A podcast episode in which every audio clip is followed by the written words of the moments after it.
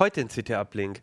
Riesengroße Smartphones, ein Font, der alle Sprachen spricht und ein neues Point-and-Click-Adventure von Ron Gilbert, Thimbleweed Park. Bis gleich.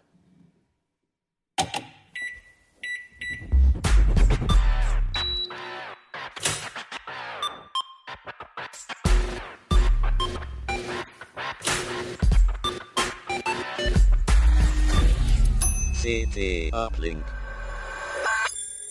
Hey, herzlich willkommen bei CT Uplink. Mein Name ist Achim Bartschok. Wir reden heute über die CT Nummer 5 nochmal. Äh, und wir reden heute in 10, 1080p. Das äh, machen wir seit einigen Sendungen, sind wir schon schärfer als vorher. Das freut mich besonders. Danke, Johannes, dass wir es endlich geschafft haben. Unser Videoproducer hat hart daran gearbeitet. Und jetzt müssen wir uns, glaube ich, immer pudern vor der Sendung, damit man nicht äh, die ganzen Pickel äh, erkennt. Ja, wir haben heute eine Sendung. Wir reden nochmal über ein paar Artikel im Heft, ähm, über Smartphones, über einen ganz besonderen Webfont und über ein, da freue ich mich besonders drauf, ein neues Point-and-Click-Adventure. Das mache ich heute gemeinsam mit Äh, Jörg Wirtgen von den Mobilisten. Daniel Berger aus dem Internet. Daniel Herbig von Software und Medien. Daniel, aus dem Internet dem bist Internet, du. ja, ja. Sehr schön, man kennt dich aus dem Internet. Und, äh, oh, wir haben heute zwei Daniels, das müssen wir, müssen wir hinkriegen. Oh. Und äh, Daniel, du bist äh, zum ersten Mal dabei heute. Richtig, Ja. ja. herzlich willkommen in unserer Runde. Dankeschön.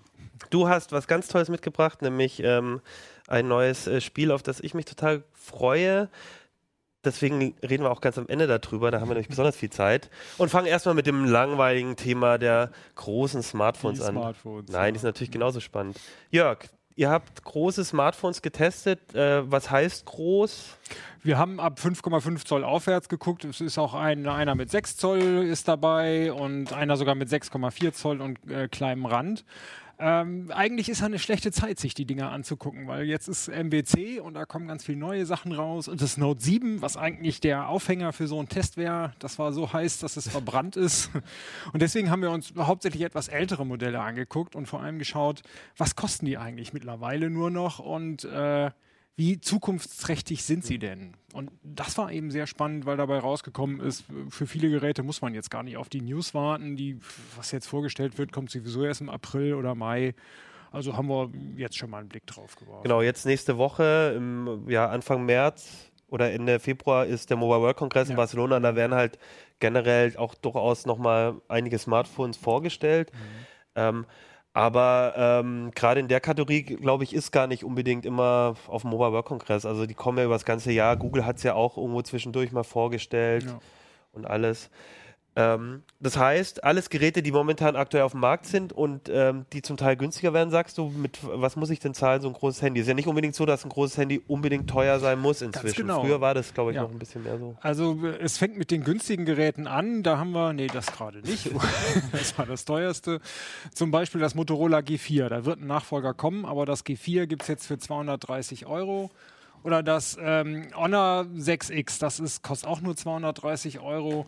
Die bieten schon eine super Ausstattung, äh, ein bisschen wenig Hauptspeicher vielleicht und äh, das Display ist nicht so dolle, äh, aber kann man gut mitarbeiten und, zwei, äh, und, und vor allem 230 Euro, das ist nicht viel. Ja. Dann haben wir das LG G Flex 2, dieses schöne, äh, leicht gebogene. Vielleicht genau, tu mal ein bisschen die anderen weg, aha. dann kann man es hier zumindest die Zuschauer angucken. Genau. Also Das liegt irgendwie, lässt sich ein bisschen besser in die Hosentasche stecken. Das war vor zwei oder drei Jahren ein High-End-Gerät und kann jetzt immer noch gut mithalten. Haufenweise Speicher, relativ schneller Prozessor und eine ziemlich gute Kamera.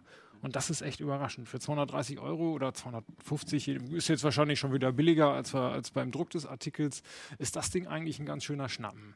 Die, Ja, für die teuren Geräte muss man eben ein bisschen mehr Ja. ausgeben. Ich habe Gefühl, bei LG, da war das einfach auch so eine Designstudie mit diesem gebogenen Display und es kam halt vielleicht doch nicht so gut an und jetzt verkaufen die es halt äh, einfach dann doch mal die Genau. Restposten äh, sozusagen äh, auf. Und dafür ist es noch ein ganz guter Deal. Dann geht es weiter mit dem OnePlus 3T äh, für 440 Euro. Super Ausstattung, ordentliche Kamera, jetzt nicht ganz spitze, aber kann fast mithalten mit den, mit den allerbesten. Äh, 440 Euro für echte High-End-Ausstattung. Ja. Das ist eines der schnellsten Dinger überhaupt. Nachteil ist eben, man muss es sich aus China importieren, hat keine Garantie, keine Gewährleistung und die Reparatur, haben jetzt ein paar gesagt, findet zwar in Europa statt, aber man weiß es nicht so ganz genau. Also ein gewisses Risiko ist immer noch dabei.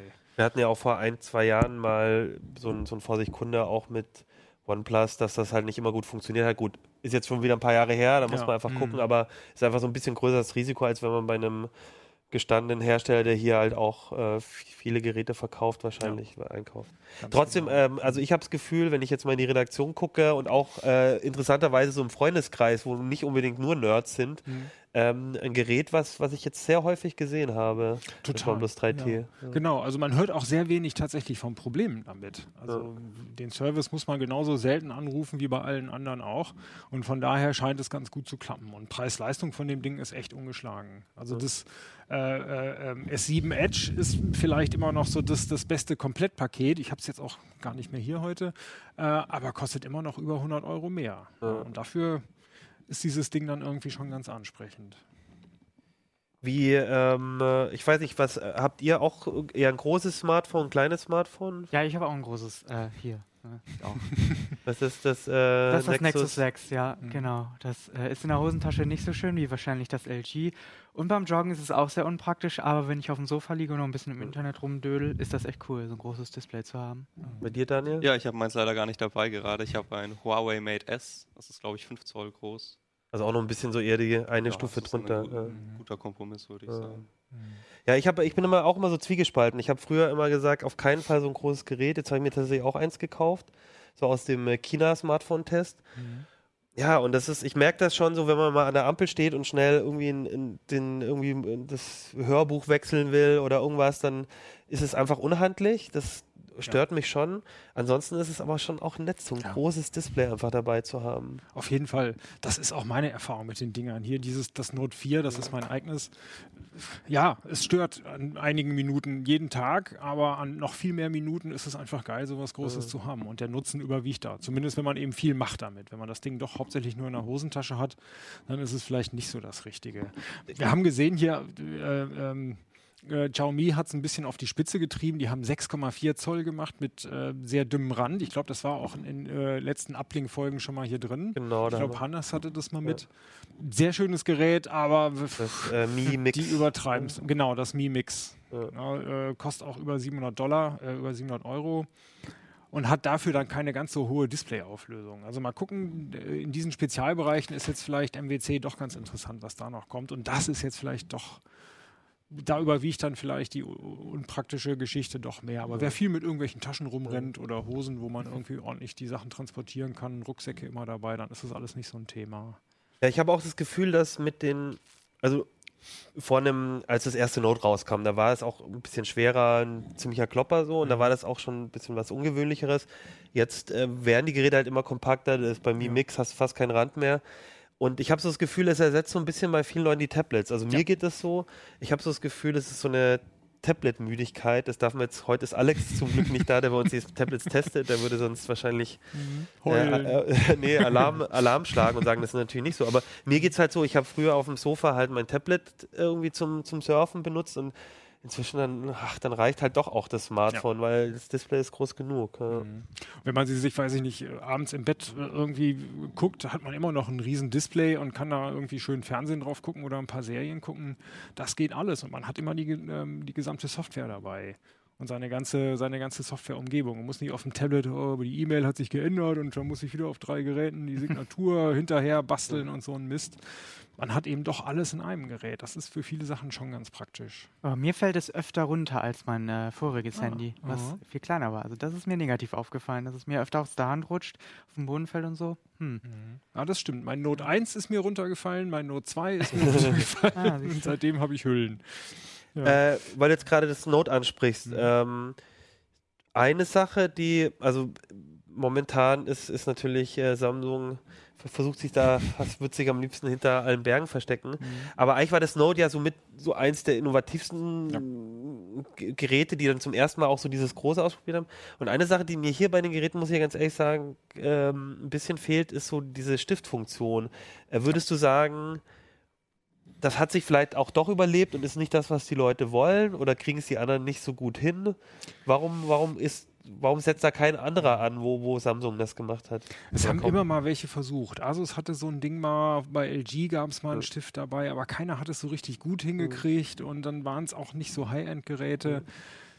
Vielleicht greift Samsung einfach den Markt schon komplett ab an Leuten, weil die machen von Version zu Version, verbessern sie auch die Stiftbedienung und machen noch irgendein tolles Gimmick rein und haben es auch wieder geschafft, vom Gehäuse her kleiner zu werden. Das Note 7 hatte auch schon einen super schmalen Rand und war kleiner als das Note 4 und 5, obwohl das ein etwas größeres Display sogar hatte. Aber ja, der Markt scheint zu klein zu sein. Und jetzt äh, hängen alle auf ihrem Note 4 und warten, ob vielleicht nochmal ein Note 8 kommt und sowas. Ja. Und es gibt halt auch, das ist, mag auch schon ein, ein Teil sein, was die anderen, was den Markt kleiner macht. Es gibt ja diese Stifte, die sowieso auf jedem Tablet und Ja. auf jedem Smartphone funktionieren. Äh, mit dieser dicken Gumminupsi-Dinger da, äh, Spitze. Und da kann man ja schon einiges mitmachen. So Ja. ein bisschen äh, gute Apps, die quasi den, den Stift ansprechen. Viele von denen kommen auch mit so einem Gummistift schon zurück. Ein bisschen zeichnen kann man Ja. da. Oder hier Evernote und OneNote, da kann man auch seine Handschrift machen. Vielleicht reicht das einigen Leuten dann schon wieder. Ich habe auch beim ähm, bei unserem Kollegen Gerald, der auch solche Stifte testet, es gibt ja noch diese mit so einer kleinen, dünnen ähm, äh, Ja. Plexiglas-Scheibe oder so, Mhm. die dann nochmal, und wo du dann genau den Punkt ziehst, wo man draufschaut. Es geht schon, es ist halt nicht dasselbe wie auf dem Note. Und Ja. du hast natürlich diesen Stift dann immer, den du beim Note, du hast ja hier noch das ein älteres Modell da. Mhm.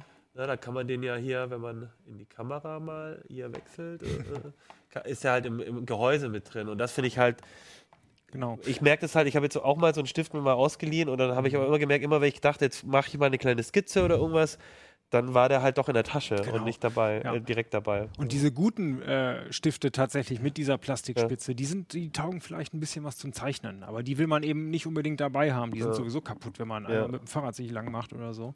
Und die, die sind eher was für zu Hause, Ja. um äh, ein Grafiktablet zu ersetzen, also für, für, für ein Tablet und nicht so sehr für die Smartphones. Da ist es tatsächlich wichtig, dass der Stift dabei ist. Oder man hat vielleicht so eine komische Hülle, wo man den immer mit dabei hat. Ist aber auch nicht besonders elegant. Hast du uns denn so ein bisschen noch so vielleicht ein, zwei konkrete Empfehlungen? äh, Also wenn ich jetzt wirklich, sag ich mal, das so ein richtig, richtig, richtig gut ausgestattetes, also ich zahle ein bisschen mehr und nehme jetzt auch ein großes Handy. Ich glaube auch, das sind schon auch die Handys, womit die beste Technik Ja, drin auf jeden steckt. Fall. Ja, ja. Äh, wel- was, was, wenn ich dann alles will, was würde ich denn dann aus deiner Sicht nehmen? Was, Momentan ist es das S7 Edge, da ist einfach alles drin. Beste Kamera, die wir bisher hatten, ordentliche Laufzeit und äh, vom Preis her ist es auch ordentlich gefallen. Also das ist so das beste Komplettpaket, wenn man so ein Okay. großes Ding haben will. Ansonsten äh, eben das OnePlus 3T, was das Ganze Ja. nicht ganz so gut, aber deutlich billiger hat. Auch eine etwas schlechtere Displayauflösung, nur Full aber immerhin AMOLED, wenn ich AMOLED, das richtig schönes sehe. ja. Display, ne? tolles Gerät. Also um auf das Note 8 zu warten, kann es das Jahr perfekt überbrücken. Dann ähm, das Huawei äh, ist auch ein, oh jetzt ist der Akku tatsächlich alles, ist auch ein schönes Gerät, alles sehr schnell. Das Mate 6 9, Zoll, ne? Mate 9 ist es. Ähm, sehr schnelles, aber ein bisschen unauffälliges Handy. Es hat eigentlich keinerlei Besonderheiten und das Display ist auch nur Full HD, was bei 6 Zoll dem feinen Auge nicht, nicht gut genug ist. Und natürlich das Mi Mix, wenn man was Besonderes haben will, weil es dieses randlose Display hat. Ist aber auch mit eins der teuersten. Was ein bisschen abfällt in dem ganzen Test, ist ähm, das Google Pixel. Das ist das teuerste Gerät im Test. Einwandfreie Leistung, aber irgendwie sind wir uns nicht ganz klar, was den Aufpreis, was den Aufpreis rechtfertigt. Ja. Gerade weil das Design inzwischen mit dem relativ breiten Rahmen schon etwas altbacken wirkt. Also Ja, so nächstes Jahr davor. als Auslaufgerät ist das ein super Tipp wahrscheinlich, aber momentan nicht so. Und was hat auch gar nicht, sorry, was gar nicht schlecht ist, ist natürlich ähm, das Motorola. Äh, man hat hinten die ähm, äh, den, den Austauschakku zum Beispiel. Man kann da einfach einen Akku abmachen und wenn der Akku ab ist, hat man das eins der leichtesten und dünnsten Handys. Ja. Das ist natürlich auch ganz cool und es gibt es immer mal wieder ein Sonderangebot. Ob natürlich hinten für die Module nochmal jetzt Nachfolger kommen, werden wir auf, äh, auf dem MWC sehen. Bisher ist es ist das Moto Z das einzige und das Z Play und noch irgend so ein Force, irgendwas Runterfall gesichertes, was es in Europa gar nicht gibt oder zumindest in Deutschland nicht. Ich habe auch das Gefühl, dass das halt immer, das LG hat ja auch mit Modulen eine Zeit lang gearbeitet und so. Das ist dann ein schöner Showcase auf so einer Messe, aber ob dann wirklich übers Jahr hin verteilt genügend Leute die Geräte kaufen, dass man dann sagt, und dann machen wir noch ein Modul und noch was, hat man bisher sehen. immer nicht geklappt. Also Ja. Motorola hat immerhin die Module so Ja. gemacht, dass sie tatsächlich funktionieren Ja. könnten. Also die, die haften einfach magnetisch. Die ganze Software ist abgestimmt, sogar diese. das ist diese echt das ist Irre dünn, wenn ja. das, wenn ja. das weg ist. Ja, Ja, das Und die Kamera cool. ist auch ganz ordentlich, hohe Was, Displayauflösung. bitte? Johannes möchte, dass wir es nochmal zeigen. Mhm. Du hast es, Johannes hat es noch nicht gesehen, dann zeigen wir es Zum ihm Beispiel im Vergleich zu dem dem alten Note 4 daneben. Ja. Ja, also es ist schon echt, also Das das, fühlt sich schon noch so echt an, so wie nächste Generation, Ja. so ein bisschen. Ne? Und es ist auch schön leicht dabei. Bis die, Äh, die und es hält für die meisten Leute tatsächlich auch einen Tag durch. Und man kann eben diesen, diesen Akku noch mit dazu nehmen. Dann hat man äh, eine der längsten Laufzeiten. Dann hat es äh, Mhm. fast alles andere abge, äh, abgehängt. Und auch die anderen Module, die es gibt. Das ist jetzt irgendwie ein Beamer, der jetzt also nur wirklich nicht für, für einen tollen Film taucht, aber vielleicht mal für eine, für eine Präsentation in einem dunklen Raum und eine Bluetooth-Box, die jetzt auch nichts anders macht als andere Bluetooth-Boxen, aber es hält irgendwie alles ganz gut dran. Also je nachdem, was noch an Modulen rauskommt und als nächste Generation finde ich das eigentlich eins der interessantesten auch. Ihr habt jetzt nur Android-Smartphones getestet. Ja. Apple hat ja inzwischen auch so ein großes Gerät. Das ähm, spielt, glaube ich, auch so auf dem S7 Edge-Niveau. 7 Ja. Plus, oder? Ja, ja. Die Kamera ist äh, durch diesen eingebauten Zoom oder durch dieses Tele vielleicht sogar einen Ticken besser. Geschwindigkeit ist immer ordentlich. Beim Display äh, hängen sie so ein bisschen hinterher. Für LCD ganz gut, aber es ist eben noch kein AMOLED. Und es ist das teuerste im Markt. Und äh, man kann noch nicht mal eine billige Version kaufen und eine Speicherkarte reinstecken. Das können alle anderen. Bis auf das andere teuerste Google Pixel. Das kann es auch nicht. Ah, das ist interessant. Also hier kannst du überall eine Speicherkarte Ja. reinstecken. Ja, ja. Wenn ich es richtig im Kopf Ja. habe, ja, also die meinen die das Mi Mix auch nicht, aber das Mi Mix kostet, äh, hat in der kleinsten Version 128 Ja, Gigabyte okay. Speicher und in der großen 256. Musst du auch erstmal voll kriegen. Also die, genau, da braucht man auch größere Speicherkarten, gibt sowieso nicht mehr. Gut, ich meine, der Rest, die Details, wo es die Speicherkarten und so gibt, steht ja auch bei euch in der Tabelle. Ähm, Ach ja, so, und das 3T hat ne, auch keine Speichererweiterung, aber auch mindestens 64 Gig. also guckt vielleicht dann noch, noch mal Doch, lieber in die ja, Tabelle rein, wenn ihr das genau wissen wollt. ja, ja. Ähm, trotzdem noch einmal, weil jetzt der Mobile World Kongress nächste Woche anfängt, Mhm. glaubst du, da werden noch die Preise zumindest fallen? Also selbst wenn jetzt keine spannenden Geräte oder erst im April oder im Mai kommen, glaubst du, dass nächste Woche da vielleicht doch noch das eine oder andere günstiger geworden ist? Ein bisschen wird es vielleicht günstiger werden, aber weil gerade die Geräte nur vorgestellt werden und wahrscheinlich frühestens die ersten so im April rauskommen oder vielleicht sogar Mai, wird es dann erst nochmal einen richtigen Schub geben. Und Okay. richtige Kracher, LG G6, wir sind gespannt. Also, Okay. ja. Genau. Vielleicht als letztes noch Mobile Okay. World Kongress erwarten wir gerade in der Kategorie des LG G6 wird auch wahrscheinlich Genau, ja. 5,7 Zoll oder was hatten das? Irgendwie oder so, sowas, ne? wir wissen es gar nicht ganz genau. Einen super dünnen Rand wird es haben, das wird Okay. ein sehr kompaktes sein für das große Display. Samsung wird wahrscheinlich äh, ein paar Details zum S8 verraten, aber das Gerät gibt es wahrscheinlich noch nicht zu sehen. Die Irgendwann haben ja auch in März letzter Zeit äh, eigene Termine für Ja, ja, da gemacht, genau, eine eigene ja. Show. Genau, Motorola, wir, wir sind sehr gespannt. Wir hoffen, dass Motorola irgendwas zeigt und von Huawei kommt wahrscheinlich auch noch was Neues. Okay. Das heißt, durchaus auf Heise Online mal ein bisschen gucken die nächsten Tage. Ähm, ab Sonntagabend, Genau. also wahrscheinlich. Ach, und noch eins fällt mir kurz ein. HTC hat auch ein neues vorgestellt. Das hätten wir gerne getestet, aber es gibt es noch nicht. Das kommt erst in ein paar Wochen. das HTC U. U Ultra. Ultra. Ja. Okay, das Sorry. heißt, den Rest lest, äh, genau, guck mal, ab Sonntag, Montag, glaube ich, sind so die großen äh, Pressekonferenzen. Also wenn Sonntag, ihr ja. Mhm. nach der Aufzeichnung am was sind das, 25, 26, 27. Februar, guckt da mal auch rein, da gibt es wahrscheinlich noch mal ein paar neue Handys und ansonsten, ne, wenn ihr eins von denen schon spannend findet, ab 230 Euro, muss man ja auch nicht ganz so tief in Geldbeutel Mhm. greifen, dann guckt einfach noch mal in die CT. Genau. sagen. Guter Tipp. Super.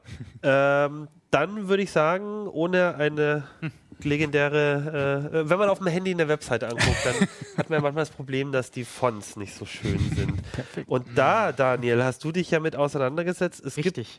von Google eine, ja, ein Font jetzt oder eine, ja, ein, äh, der alle Sprachen kann, sozusagen. Genau. Also es ist eine ganze Schriftfamilie, die aus verschiedenen Fonts besteht. Äh, und das Ziel war es irgendwie, alle die äh, Sprachen und Schriftzeichen, die im Unicode-Standard ähm, ja, enthalten sind, dann damit umzusetzen, dass diese Fonts das alles abdecken. Und dass ich eben auch äh, Texte in nicht so gängigen äh, Zeichensystemen ja, äh, schreiben kann. Also im, im, im Web irgendwie Web. anzeigen kann. Aber im Genau, Prinzip, ja, auf Papier, ganz ja. normal, genau, in, in Magazinen, was weiß ich, genau. der, der im Unicode äh, das, das ist quasi, da, da werden alle Zeichen gesammelt, die es so geben kann. Genau. Und, ähm, und, und, aber das ist einfach nur so eine, so eine Vorlage quasi, das, das sind alle Zeichen, die es gibt, aber das heißt jetzt noch nicht zwingend, dass jede, jede Schriftart die auch enthält. Also ist ja auch Genau. wahrscheinlich unmöglich fast. Genau, also es ist ja so ein Konsortium und die bestimmen halt, was sie in ihren St- Standard aufnehmen. Und das ist natürlich nicht alles, was es auf der Welt gibt. Klingonisch fehlt zum Beispiel noch. ähm, aber es ist schon sehr viel, genau. Und diese Fonts äh, decken den aktuellen Stand ab. Beziehungsweise sind sie jetzt schon wieder ein bisschen hinterher. Ähm, ähm, das war der Unicode-Version 8 irgendwas. Und jetzt gibt es ja schon 9 irgendwas. Und das waren damals aber schon über 100.000 Zeichen und Emojis, die da rein. ähm, Ah, okay. muss. Genau, Emojis sind da ja auch Emojis drin. sind genau. auch drin. Also das heißt, Google bastelt quasi einen Font, den kann ich benutzen, den kann ich wahrscheinlich also auch auf meiner eigenen Webseite Zum einbinden Beispiel, genau. oder in meinem Word irgendwie Ja. äh, benutzen, äh, auf Windows installieren und dann Genau. habe ich da eben nicht bloß mein normales äh, äh, europäisches, äh, lateinisches Alphabet, sondern kann Genau. ähm, auch, weiß ich nicht, Japanisch schreiben, das ist jetzt wahrscheinlich noch normal, aber auch Genau, das, das, das, ne, so asiatische Schriftzeichen, das, das gibt's alles schon, aber zum Beispiel gibt's dann auch so ganz, äh, ja, fast schon unbekannte Exoten wie das äh, Atlam-Alphabet. Das ist so, was eine ganz kleine Sprachgemeinde nutzt in Afrika. wir haben da auch einen Screenshot, wenn Ja, den kurz den, genau, und da sieht man so ein bisschen die Entwürfe. Ähm, also Monotype hat das entwickelt, das ist so eine Font-Firma, die recht bekannt ist und zum Beispiel Times New Roman entwickelt hat, also sehr großes. Und ähm, ja, auf dem Screenshot sieht man jetzt, wie sie sich so ein bisschen daran getastet haben, also dieses Alphabet versucht haben, in Einzelteile zu zerlegen, um das dann in einen Font umzuwandeln. Ja, der dann auch harmonisch aussieht. Und mit den anderen Fonts, die es dann schon gab, dass das alles wie eine große Schriftfamilie aussieht. Ne? Ja. Also von der, von der Schrift, äh, äh, Strichstärke und ne, dass das alles harmonisch aussieht. Weil das Besondere an diesen Fonts ist, dass ich auch verschiedene Sprachen äh, mischen kann, ohne dass es komisch aussieht. Was, was jetzt ja der Fall ist, wenn ich in Areal was schreibe und dann packe ich da tibetanische Schriftzeichen rein, dass es total verrückt aussieht, weil die zu hoch sind, die tibetanischen Zeichen, und einfach nicht reinpassen in den Rest des Textes. Ich, ich erinnere mich auch, mein, mein, mein Bruder hat eine, eine, seine äh, Magisterarbeit Ja. ähm, auch mit, mit Altgriechisch und anderen Schriften gearbeitet und es war echt ein, ein Thema für ihn, das äh, auch also im, im, im, im, Office-Paket dann irgendwie so, Ja. so darzustellen, dass es halt nicht nur die richtigen Zeichen sind, sondern dass es irgendwie nicht äh, aussieht, als wäre das jetzt so reinkopiert oder so, sondern Genau. passt das zusammen, ja. Genau, das, dafür ist es auch gedacht für akademische ähm, Arbeiten. Ne, zum Beispiel das Ockham-Alphabet gibt es, was in Irland im 4. bis 6. Jahrhundert, glaube ich, verwendet wurde, um die in Steine zu ritzen. Ne, und das ist natürlich für akademische Arbeiten dann interessant, das dann reproduzieren zu können digital. Und ähm, ja, Noto äh, sichert dann so ein bisschen auch das digitale Erbe der Schriften, sagt Google. So ein bisschen, ne? Also, dass fast oder ausgestorbene Schriften so auch digital reproduzierbar sind. Das ist das Besondere an dieser Schriftfamilie. Ne, Hieroglyphen gibt es da zum Beispiel auch, ägyptische und ganz viele recht obskure Sachen, die man so gar nicht so zu Gesicht bekommt normalerweise. Ähm, was hat denn Google davon? Ist das so ein, sagen die einfach, ja, das ist einfach so ein Projekt, um halt irgendwie, äh, es ist ja auch Open Source, glaube ich. Du Genau, es ist das, Open Source, ja, ja. Also das heißt, also die verdienen jetzt da nichts dran. Es ist einfach so ein Projekt, um einfach zu sagen, im Web muss alles stattfinden können oder, oder Genau, Google kostet es wahrscheinlich sehr viel Geld, weil da echt viele Jahre Arbeit drin stecken. Aber für Google ist es natürlich toll, dass es in Android und Chrome OS zum Einsatz kommt und dass super viele Okay. Sprachen dadurch abgedeckt sind, was natürlich wieder mehr Kunden zu Google-Produkten bringen könnte, wenn sie dann ihre Schriftzeichen auch haben und das Gerät wirklich gut nutzen können. Ne? selbst Das ihren aus dem vierten Selbst die, Jahrhundert genau, könnten, äh, Zeitreise, wer weiß. Ne? Die finden dann ihr Ockham-Alphabet wieder und freuen sich drüber, genau. Ist das denn, also für mich klingt das nach einem tollen Projekt, um mal irgendwie so diese Bandbreite aufzumachen, das alles zu machen. Aber wenn ich jetzt eine Webseite habe, ich kann ja, also normalerweise benutzt man ja doch lieber so die Standardschriften, die Ja. alle haben. Ähm, ich kann aber auch so eine Schrift einbinden. Ist das für mich überhaupt sinnvoll? Also außer, dass ich das vielleicht auch als Schrift selber schön finde, das scheint eine serifenlose, Genau, relativ einfache ja, Schrift zu sein. Ähm, aber ist das für mich wirklich sinnvoll und braucht das nicht unheimlich viel Platz auch auf meiner Web, äh, wenn ich dann äh, jeder das runterladen muss quasi, der auf meine Seite kommt? Also klar, ne, es gibt Noto Serif und Noto Sans, normale Schriften so für die lateinischen Schriftzeichen. Die sehen, ich finde, die sieht dann relativ nüchtern aus, aber die Okay. kann man dann verwenden als Webfont zum Beispiel. Und es sieht besser aus als Areal, würde ich behaupten. Bisschen abwechslungsreicher. Aber klar, die ganzen Exoten und Spezialisten, das ergibt dann nicht so viel Sinn, weil meine Okay. Website nicht gerade irgendwie diese äh, Schriftzeichen auch wirklich nutzt. Ich muss ja nicht das ganze Paket Eben, genau. Es gibt alles einzeln, alle Fonts Okay. einzeln, weil alle zusammen sind 500 Megabyte groß und das wäre ein bisschen viel. Und als Webfonts gibt es momentan sowieso nur die beiden Standardschriftarten mit den lateinischen Schriftzeichen und die anderen sind noch in so einem in so einem Beta-Status. Also ich kann sie benutzen, ich kann sie ausprobieren, aber noch nicht so richtig. Ne? Aber die Browser würden das auch so cachen im Prinzip, dass jeder Nutzer sich das Ding nur einmal runterlädt und alle Internetseiten greifen dann auf diese eine Kopie zu. Genau, Genau. im Idealfall. Das wäre doch schon genau. mal prima. Ja. Ja, aber 500 Megabyte wäre trotzdem ein großer Batzen, aber ja, wenn man das Gut, nicht... da ist halt ja, alles genau, dabei wenn man- und ja, Hieroglyphen brauche ich vielleicht nicht, vielleicht doch. ne? Aber ähm, klar, da gibt es ja, ist, äh, im Artikel habe ich so ein Beispiel drin, dass eine Nachrichtenseite in Urdu die Artikel veröffentlicht und die müssen halt Screen, also äh, Bilddateien machen die aus ihren Artikeln, damit sie sicherstellen können, dass alle die Texte lesen können, weil die unter Umständen den richtigen Font nicht installiert haben. Und für die wäre Noto dann natürlich eine tolle Lösung, um davon wegzukommen und richtigen Text veröffentlichen zu können, den man markieren kann und durchsuchen kann. Ne? Für sowas ist es dann halt toll. Ist das schon irgendwo im Einsatz? Oder weiß man, wo das kommt, irgendwie prominent? Android oder so? Genau, es ist in Android drin und in Chrome OS. Da ergänzt es Roboto, die Standardschriftart, Ja. für so Sachen, die so ein bisschen spezieller sind für Schriftzeichen. Und ja, auf ganz vielen Websites sind die beiden ähm, auch schon drin über Google Fonts. Kannst du dir auf deiner Website einbinden. Genau, und das sind auch schon richtig viele, die das machen.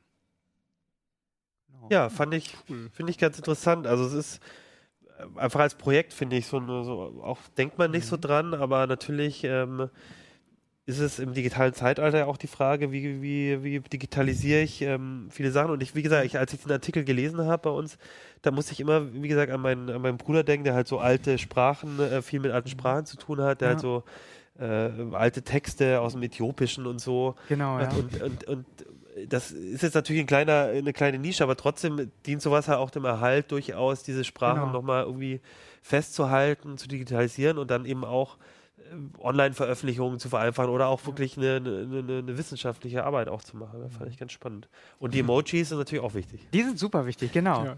Du hattest so im Heft tatsächlich als Beispiel dann auch so ein ähm, Tofu-Zeichen versucht hinzukriegen. Ach, richtig. ein- Das habe ich noch gar nicht erklärt, ne? gemacht. Genau, Noto bezieht sich auf, also es heißt so No More Tofu und das ist ja dieses äh, schreckliche Not Deaf Zeichen heißt das. Also wenn ein Font die passende Glyphe nicht hat, dann kommt dieser hässliche, den haben wir jetzt gar nicht. Wir haben gar nicht ne? da, nee. Also dieser hässliche Kasten mit einem Fragezeichen manchmal drin oder mit einem X drin, was so einen Text natürlich einfach verhunzt, besonders wenn er komplett aus diesen äh, Zeichen besteht. Genau, und das war so ein bisschen der Auslöser auch, das Projekt so zu nennen und, und diese Herausforderung anzugehen, dass es nie wieder diesen Tofu im Internet oder sonst wo geben soll. Genau, ja. Ich habe noch gesehen, wie alle tatsächlich vor unserer Artikelwand standen und sagten, oh, guck mal, da ist ein Fehler, da ist so ein Tofu drin, da müssen wir nochmal schnell den Artikel korrigieren. Ich habe ihn natürlich in meinem Artikel Absicht, eingebaut, genau. Ja, Ja. aus Versehen, genau. Genau.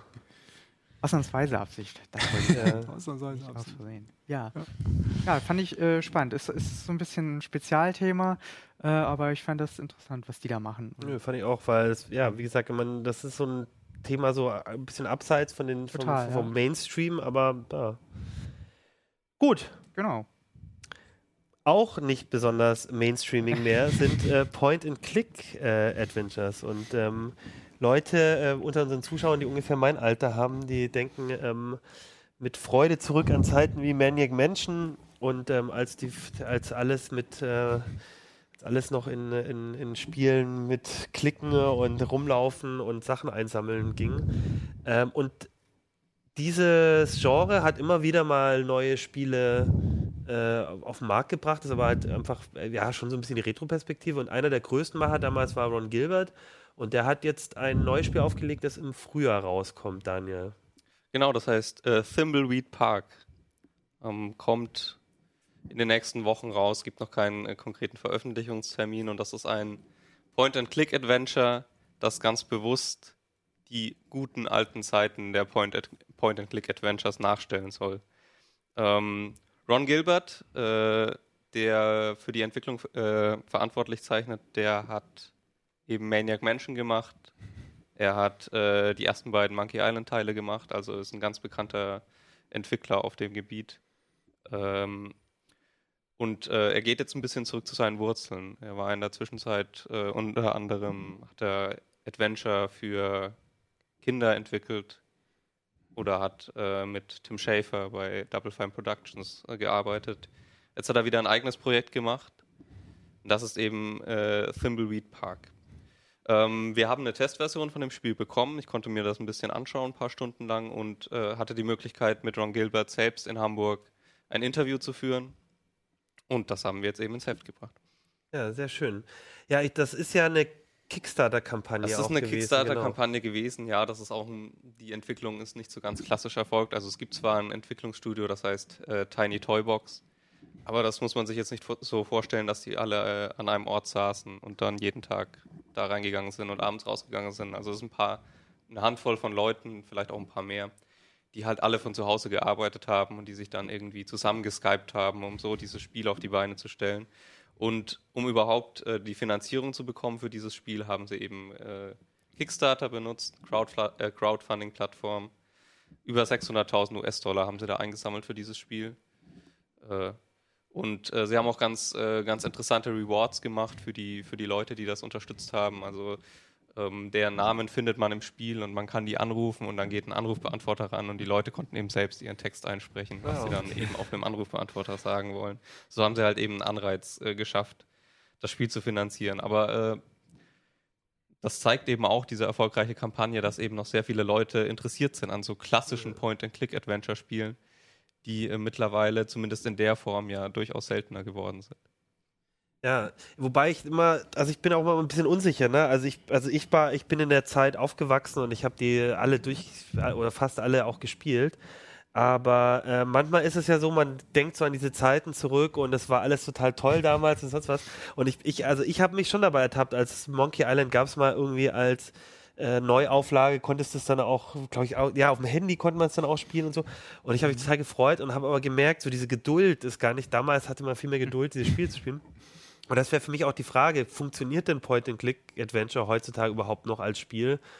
Ähm, oder ist es wirklich dann nur so eine Nostalgie-Sache? Ich weiß nicht. Ja, es ist. Äh, Ron Gilbert weiß, dass sich die Spielgewohnheiten geändert haben. Also er sagt das auch, äh, Thimbleweed Park ist nicht so, wie man, also wie die Spiele damals wirklich waren, sondern eben so, wie man sie in Erinnerung hat. Okay. Also mit, mit schönem Nostalgierahmen rum und Gold und wunderhübsch und sowieso viel besser.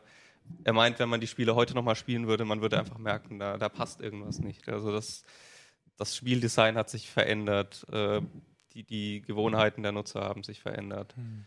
ähm, die Anforderungen an Spiele haben sich verändert und deswegen ist äh, Thimbleweed Park auch nur oberflächlich ein klassisches Point-and-Click-Adventure. Also es hat durchaus moderne Entsche äh, Designentscheidungen dabei, die das eben in der heutigen Zeit besser spielbar machen. Also wenn man sich das anschaut, zum Beispiel, man hat ja immer noch diese, diese Aktionsverben, die mittlerweile wirklich ein bisschen aus der Mode gekommen sind. Ähm, also benutze irgendwas benutze mit irgendwas, irgendwas, oder genau. Push-Pull. Also äh, Mittlerweile bei den meisten Point-and-Click-Adventures gibt es einen Linksklick und einen Rechtsklick. Also, und das ist dann einfach kontextabhängig. Das hier ist wirklich noch ein bisschen ein Relikt. Aber auch, auch die Grafik ist natürlich oberflächlich, äh, altmodisch, wobei es natürlich auch hier Effekte gibt, die damals eben nicht vorhanden waren. Also das Spiel sieht nicht so aus wie damals äh, The Secret of Monkey Island. Da, wenn man sich da mal die direkten Vergleichsscreenshots anschaut, man sieht, dann gibt es Parallax-Beleuchtungseffekte. Äh, und das sieht auch wirklich hübsch aus. So ein bisschen wie Simpsons vor 20 Jahren und heute. Da, also man merkt dann, es ist zwar immer noch alles gezeichnet, aber man, es ist schon ein bisschen technisch, ein bisschen hm. aufwendiger. Ja, ja. Was man halt zum Beispiel merkt, was komplett neu ist, ist, es gibt zwei Schwierigkeitsgrade. Das gab es früher nicht. Das ist auch bei Adventure-Spielen bis heute extrem ungewöhnlich, weil ähm, also bei anderen Spielen dann dreht man vielleicht die Lebenspunkte von den Gegnern hoch oder was auch immer. Wie, wie macht man Adventure-Spiele schwieriger oder leichter in verschiedenen Schwierigkeitsgraden? Das ist viel Aufwand, weil man muss ja, man muss die Rätsel praktisch auf zwei Weisen designen, eine leichte und eine schwere. Und ich hatte mal, also ich habe mir mal beide Möglichkeiten angeschaut. Ich habe es zuerst im normalen Spielmodus, im harten gespielt äh, und dann nochmal in diesem Casual-Spielmodus. Und das wirkt sich dann zum Beispiel so aus, dass manche Rätsel einfach schon gelöst sind. Also da ist ein Durchgang schon offen, der im schweren Spielmodus noch zu war. Da ist, ein, äh, ist eine Clownsnase bereits im Inventar, die man vorher erst noch suchen musste. Das, sind, das ist so ein Beispiel für modernes Spieldesign, weil Gilbert einfach meint, nicht, nicht jeder will heute irgendwie stundenlang in der Welt rumrennen und alle Gegenstände miteinander kombinieren. Das, äh, Deswegen bietet er eben diesen, diesen Neueinsteigern oder diesen Leuten mit weniger Zeit die Möglichkeit, sich einfach mehr auf die Geschichte zu konzentrieren und die Rätsel so ein bisschen leichter zu machen. Ja, ich weiß nicht, ich meine, ihr seid eh wahrscheinlich, ihr habt, ihr beide seid noch ein bisschen jünger, ihr habt das Hm. wahrscheinlich gar nicht so viel damals mitgemacht, so mit Monkey Island und so, oder? Also das, die Spiele waren auf jeden Fall noch vor meiner Zeit. Ja. Aber ich habe Manic Mansion gespielt als Kind bis zum äh, Erbrechen. Das war mein Lieblingsspiel. Neben so. SimCity total, ja. Ach so, Und äh, Monkey Island so ein bisschen, aber irgendwie, weiß nicht. Und Sam Max auch. Weiß ich nicht. Ja, kannst du sagen, ich Monkey weiß, Island? Ich weiß ich weiß, nicht. ich weiß. ja. Äh, ähm, aber Manic Mansion Ja. war wirklich, das war mein Lieblingsspiel. Ja. Mit einem Kumpel immer äh, hingefahren und dann stundenlang da versunken durch dieses Haus gegeistert und so. Tolles Spiel, ja. Also was ich mir halt überlegt habe, was sich, glaube ich, geändert hat, ist einfach, damals warst du zur Geduld gezwungen. Also ich weiß noch bei solchen Spielen, ich, ich habe dann gewartet, um auf dem Schulhof dann danach mit anderen Leuten zu besprechen, äh, wie sie weitergekommen sind oder so. Oder du hast dann für irgendwie 40 Mark oder so oder 20 Mark musstest du dir dann die Auflösung gedruckt als Auflösung kaufen, äh, damit du weiterkommst. Sonst bist du halt nicht weitergekommen. Und heutzutage ist halt ein Klick, bist du weg von der Lösung, guckst halt im Internet nach äh, und dann hast du einfach diese Geduld nicht zu überlegen, warum du jetzt den Schraubschlüssel mit dem irgendwas benutzen musst. Ne? Ja. Und es fallen ja auch die ganzen Ladezeiten weg. Früher mm, irgendwie der neue Level wird geladen und zack sprang die Diskette erstmal an und hat da vor sich hinten gerattert und da konnte man irgendwie sich eine neue Cola holen oder so in der Zeit. Ja, es wurde auch ein bisschen gestreamlined alles. Also es gibt die Möglichkeit, man hat jetzt so ein Tagebuch praktisch. Und da steht jeder zu jeder Zeit ganz klar, das muss gemacht werden, dass ich jetzt weiterkomme. Also auch, dass man eben die Möglichkeit hat, das Spiel mal ein paar Tage aus der Hand zu legen. Und danach wieder reinzukommen, ohne dass man völlig verloren ist und irgendwie absurde Gegenstände im Inventar hat und die Hände über dem Kopf zusammenschlägt, um Gottes Willen, was passiert jetzt? Also man hat eine To-Do-Liste. Ron Gilbert hat das sehr schön gesagt. Man sagt, ähm, wir sagen dem Spieler nicht, äh, wie er es machen soll, aber wir sagen ihm sehr klar, was er machen soll. Okay, ja. ja, ich bin mal gespannt, wie das funktioniert, weil ich, also ich, ich weiß schon, also, also bei mir ist das genau was, was du gesagt hast im Interview. So dieses verklärende, ah, wie toll war das damals, aber ich weiß auch, jetzt wo du sagst mit dem Notizbuch, ich hatte auch bei solchen Spielen, hatte ich immer irgendwie ein Stück Papier und habe mir Sachen aufgeschrieben. Bei dem Point-and-Click ging das ja noch, aber es gab so Spiele, ich weiß noch so irgendwie Magic Candle war so ein Rollenspiel irgendwie, da gab es halt tausend Millionen Orte und du musstest dir zu jedem Ort aufschreiben, wer wo wohnt und irgendwas und du hast da stundenlang irgendwie die Sachen gesammelt. Oder eins der ersten Spiele, das ich, ähm, was war denn das? Ähm, äh, wie hieß denn das nochmal? Also es gab ein Spiel, Gold Rush. Und das war doch so mit Eintippen. Da musstest du da, also das Point-and-Click war ja dann schon die Fortsetzung. Da konntest du draufklicken, drücke irgendwas. Bei dem Spiel musstest du das alles noch reinschauen. Open Door musstest du schreiben. Ist aber kein Text-Adventure komplett, oder? Na, du musstest immer mit Text arbeiten, aber es war grafisch, nee, es war Also grafisch dargestellt. ja, Bloß, okay. dass du halt, und das war auf Englisch und ich konnte überhaupt kein Englisch. Das heißt, ich saß dann dran mit einem Oh, ja, ja. äh, Wörterbuch und habe jedes Wort nachgeschlagen. So. Und äh, diese Geduld, äh, ich glaube, man verklärt das heutzutage, Ja. man hat überhaupt keinen Bock mehr, das so zu machen.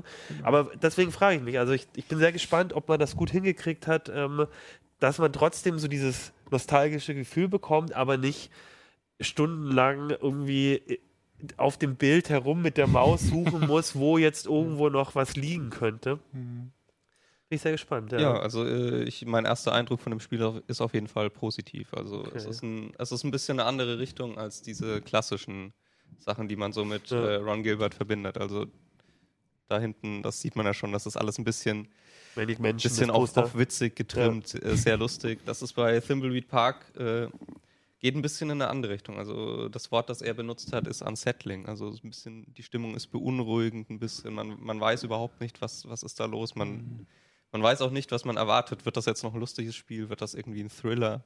Also es ist so ein bisschen so eine Mischung. Also es gibt auf jeden Fall, da liegen ja schon ein paar auf dem Tisch. Ich weiß nicht, ob man die sieht. Das ist so ein bisschen Merchandising-Material.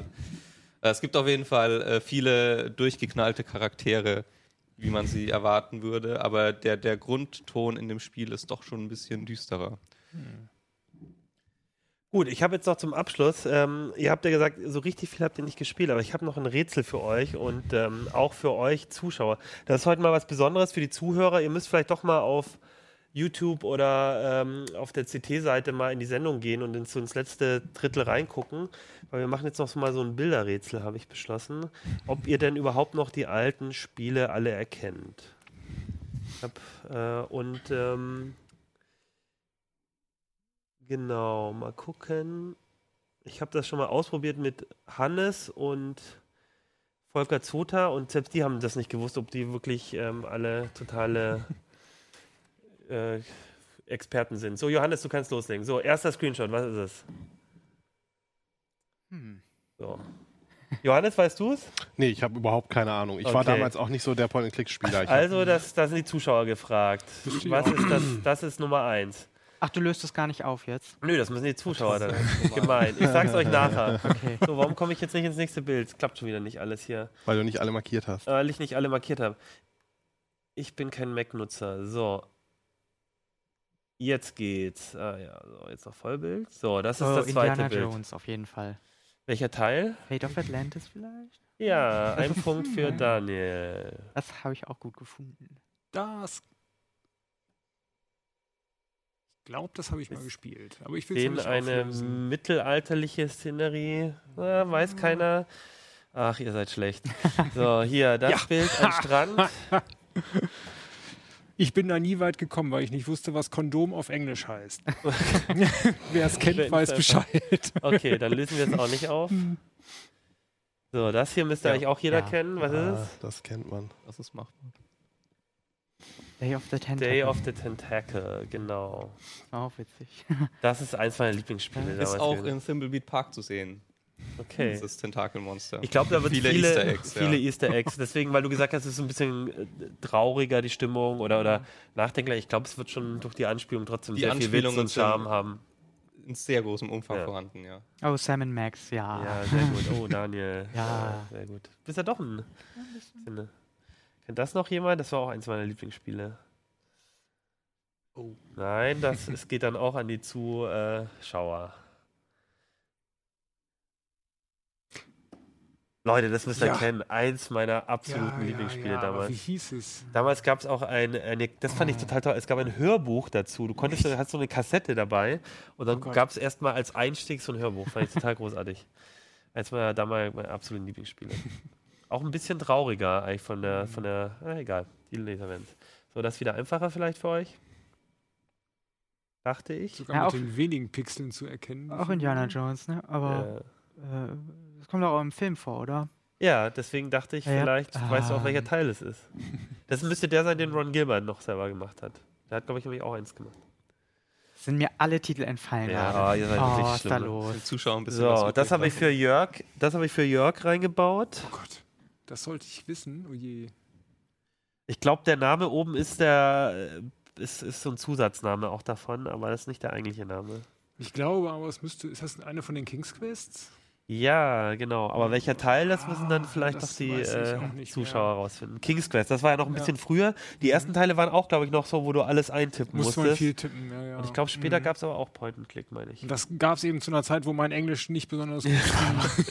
Ja, im- mein war Englisch ist überraschend gut ähm, in Sachen äh, Ritter, Schwerter, Kampf und so, durch Rollenspiele und Ja. äh, solche Adventures, ja. Oh, ja. Wie hieß das? Ein Flughafen ist das zu sehen, der ein bisschen Ähm. kaputt ist. Zack McCracken oder so? Ja, das ist richtig. Das fand ich ganz interessant. Zack McCracken gab es ja einen Community-Nachfolger vor ein paar Jahren, der auch richtig gut Stimmt, war. Da hat ja. einfach die Community gesagt, wir basteln jetzt gemeinsam einen Nachfolger. Finde ich auch sehr gelungen. So, das müsstet ihr aber auch rausfinden. Mit einem. Ah, Leute, lass Ja, mich nicht der erste, Stich. oder? Vorne? Ja, das ist Secret of Monkey Island. Ja, genau, das ist der erste, war- relativ am Anfang. My name is Guybrush Threepwood and I want to be a pirate. Sehr schön. Dieses Spiel war auch ganz anders vom, vom, Wüst, vom oder? Genau, Ja. sehr schön. Und jetzt haben wir hier noch eins, zwei Leute, die uns mit blauen Augen an, in den Bildschirm gucken. Auch ein sehr altes Spiel. Also ich habe den Film gesehen und die Bücher gelesen, aber das Spiel habe ich, glaube ich, nie Okay, dann gespielt. verraten wir auch nicht, Ich habe nur den Film gesehen. Dann verraten wir nicht, welches und die Spiel es Serie, ist. die es inzwischen Ja. gibt. Oh, stimmt. Der zweite Teil Oh. war dann äh, kein Adventure mehr, sondern der zweite Teil war dann äh, von den Spielen, Ah, okay. war ja dann so ein Ah. äh, Echtzeitstrategiespiel, habe ich auch Oh, mal gesehen. oh. So, das hier noch. Ein, wir sehen einen Zauberer, würde ich mal sagen. Ja, dann würde ich sagen, das ist Hm. auch für die Zuschauer.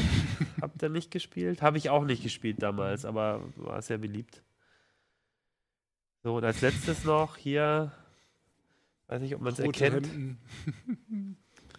Man erkennt zumindest, welches, äh, aber wie das Spiel hieß, Das wissen auch auch, die. Zuschauer. Finden. Ich glaube, es war's. Ah, nee, eins habe ich noch. Das ist nochmal für äh, Jörg. Ja, das ist, ist, das ist, nee, weiß ich nicht genau. Space Quest? Ja, Das das, war, glaube ich, der Space erste Quests, Teil ne? von Space Quest. Ja, Ja. ja, ja. Space und King's Quest. Das Gemeine Aha. an Space und King's Quest war ja, dass es anders als bei ähm, ähm, sowas wie Monkey Island oder so, war immer der große Unterschied. Man konnte sterben. Und das hat mich immer so geärgert. Ja, ja. Mhm. Da hat Gilbert auch drüber geredet, Ah, dass er das nicht gut findet, wenn man in Adventure-Spielen sterben kann. Also ich habe das gehasst. Mhm. Das hat mir immer, also ich weiß nicht, dadurch wird es natürlich so ein bisschen aufregender oder so, aber ich, also ich fand das immer irgendwie, ich fand es irgendwie doof. Aber das war so dieses, ein, ein großer Unterschied, dieses Space Quest und King Quest war immer so, ah, hoffentlich. Ich weiß auch nicht, ob ich jemals eins von den Dingern komplett Ja, durchgespielt ich bin mir auch nicht sicher. kann ich mich gar nicht dran erinnern. Bei mir war das ja so, das war, also Space und King's Quest war noch ein bisschen früher Mhm. und da hat noch mein Papa gespielt Mhm. und wir durften am Sonntag dann ihm zugucken, wie er die Spiele spielt. Das war echt, also wir Oh, haben es oh trotzdem gern gemacht, ja. aber das hat uns echt Wie immer so ein bisschen- altmodisches Let's Play oder so. Ja, ne? ge- genau. Live-Let's Das Play. war damals unser Let's Play. Papa hat gespielt und wir durften zugucken. Mhm. Ich glaube, es war für ihn auch die Ausrede, diese Spiele zu spielen Ja. am Sonntag. Ich war ja schon begeistert, wie Ja. toll die Grafik ist. 16 Farben, geil. Irgendwie, das ist endlich mal mehr als dieses hellgrün und dunkelgrün, Ja. was bis dahin irgendwie funktionierte. So, liebe Zuschauer und Zuhörer, falls ihr noch da seid, ich würde mal sagen, schickt uns doch mal, falls ihr die alle erraten habt, dann schickt mir mal die Liste an, ich weiß gar nicht mehr, wie viele es waren, an uplink.ct.de. Und der, der als erster uns die komplette Liste schickt, dem, äh, weiß ich nicht, schicke ich ein paar Hefte oder ein T-Shirt oder was er, was er möchte. Ähm, genau, aber ihr müsst alle richtig erraten. Gut, dann würde ich sagen, mit dem altmodischen Let's Play sind wir für heute fertig. Äh, nächste Woche kommt eine neue CT.